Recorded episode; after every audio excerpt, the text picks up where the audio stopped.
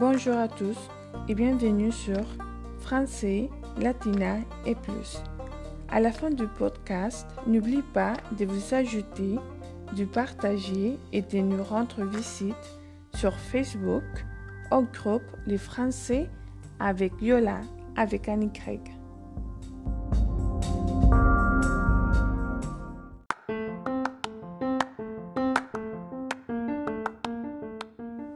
Bonjour tout le monde, j'espère que vous allez bien aujourd'hui et nous continuons à lire les livres de Amour d'Elise Bénéfice d'Elise Birsky et nous sommes au chapitre 18, page 243. Aujourd'hui, on va finir cette page et continuer par la, par la suite et à l'ainsi.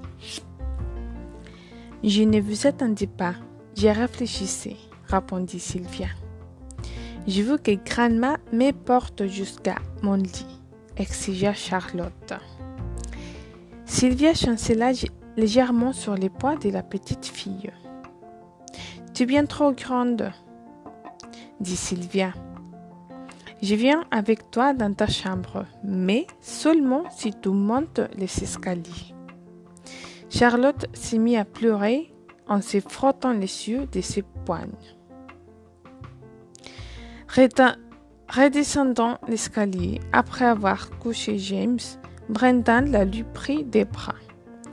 Allez, viens, ma petite chose. Alors, lança Kim d'une voix impatiente.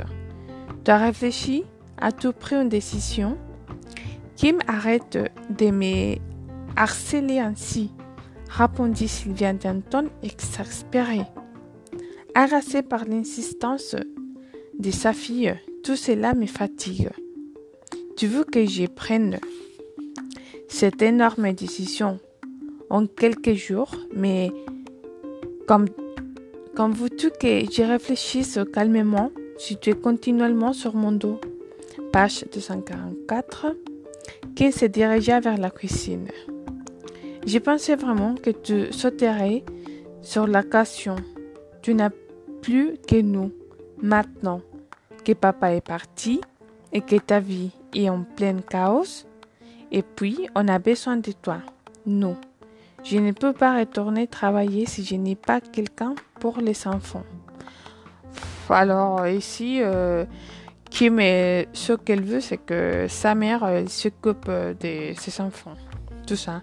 Je pense que ça n'intéresse même pas du tout ce que sa mère elle pense. Juste que voilà, elle, veut quelqu'un pour garder ses enfants et voilà, et rien payer, euh, tout gratuit. Écoute-moi, Kim, répondit Sylvia en la suivant de la cuisine. Cesse de répéter toujours la même chose. Ma vie n'est pas en pleine baguelle. Depuis mon mariage, j'ai vécu la vie de ton père. Et aujourd'hui, j'ai envie de m'occuper de la mienne. En le disant, Sylvia comprit enfin ce qui l'a tormenté.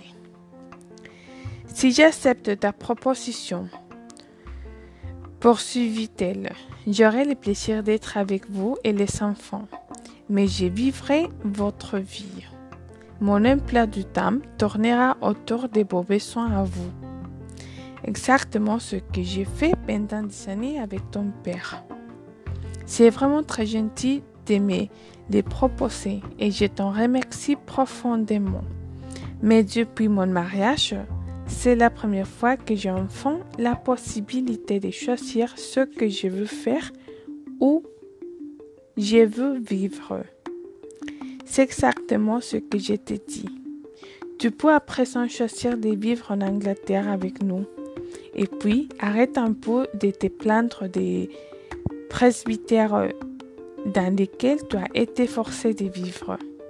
Ils ont toujours été très confortables. Tu as eu une existence plutôt prépère, non? Ah non, pardon, pépère, non? Ok, pépère, ça veut dire euh, grand-parent, une vie des vieux, voilà, comme ça. Page 245. Toi, tu n'as jamais été forcé de travailler. Sylvia sentit la colère bouillonner en elle. Ce n'est pas l'impression que j'ai. Sache que j'ai dû renoncer à mes études pour subvenir aux besoins du ménage. Pendant que ton père finissait sa théologie, à ta naissance, j'avais une carrière intéressante, mais j'ai dû l'arrêter pour t'élever, même si j'étais heureuse de rester à la maison pour toi. Sache aussi que la carrière de ton père et l'Église m'ont demandé énormément de temps et d'énergie. Quand aucun sang qui vienne de s'écouler, j'aurais nettement préféré travailler.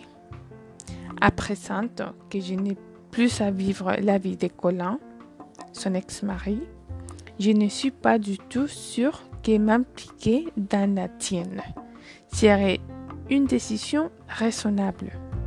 Le visage de Kim s'assombrit et sa lèvre inférieure trembla. Tu es d'un égoïsme incroyable, rétorqua-t-elle. Très honnêtement, je pensais que tu voudrais nous aider. J'étais toujours entendu de te plaindre de ne pas voir suffisamment tes petits-enfants et quand l'occasion t'en est offerte, tu la refuses. C'est bien typique de la génération papy boom. Moi, moi et moi. Ce que j'ai vu, c'est qui est le meilleur pour moi. Les autres, on verra plus tard. Bon, je ne voudrais surtout pas être en point dans ta nouvelle petite vie. Je ne suis que ta fille après tout. Poussant sa mère pour passer, elle sortit en trombe de la cuisine. Et Sylvia entendit la porte de sa chambre se refermer avec fracas. Page 246, chapitre 19. Je pensais bien te trouver là, déclara Jody.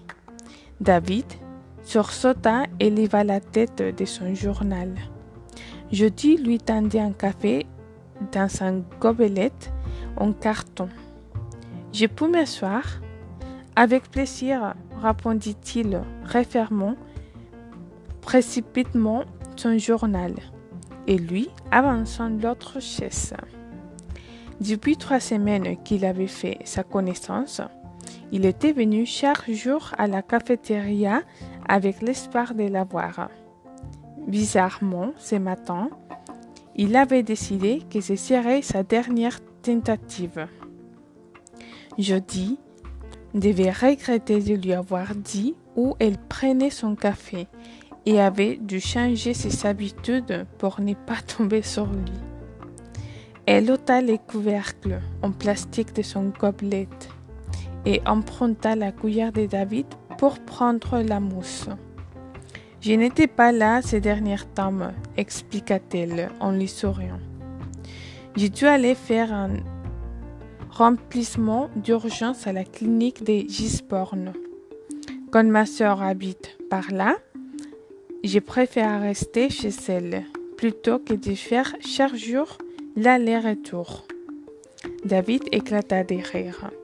J'ai pensé que tu avais décidé de m'éviter. Oui, ça aussi, répliqua-t-elle, rien à son tour. Ma réputation prendrait un sale coup si l'on me voyait avec un nudiste. J'ai arrêté. Croix de bois, croix de fer. Page 247. Quand elle à nouveau, ses yeux étincellèrent. David ne put s'empêcher de soutenir son regard une petite seconde de trop. Le silence devint embarrassant. Gêné de sa maladresse, il s'efforça à dire Tu es donc de retour, apparemment. Comme va Caro Drame familial, grandeur nature, s'exclama-t-il avec un sourire contré. Il a eu un accident de voiture. Elle et les bébés vont bien mais elle est restée pendant quelques jours à l'hôpital. Maman et Caro en ont profité pour avoir une petite discussion. Depuis, elles ne se parlent pratiquement plus. La foi qui demanda Jody en faisant une grimace. 50-50, à mon avis. Non, plutôt 80 et 20. Caro, c'est parfois se montrer vraiment casse-pied, en particulier avec maman. Et ta grand-mère? Très occupée à confectionner ce que l'on appelle un abat-jour Tiffany. Violet, bien sûr. Il avait la sensation de mourir. Il avait toujours trouvé facile de parler aux filles ou de sortir avec elles. Mais depuis le diagnostic et la gêne qui lui inspirait son infection, il semblait en avoir perdu toute envie. Quel droit aurait-il de s'engager dans une relation amoureuse?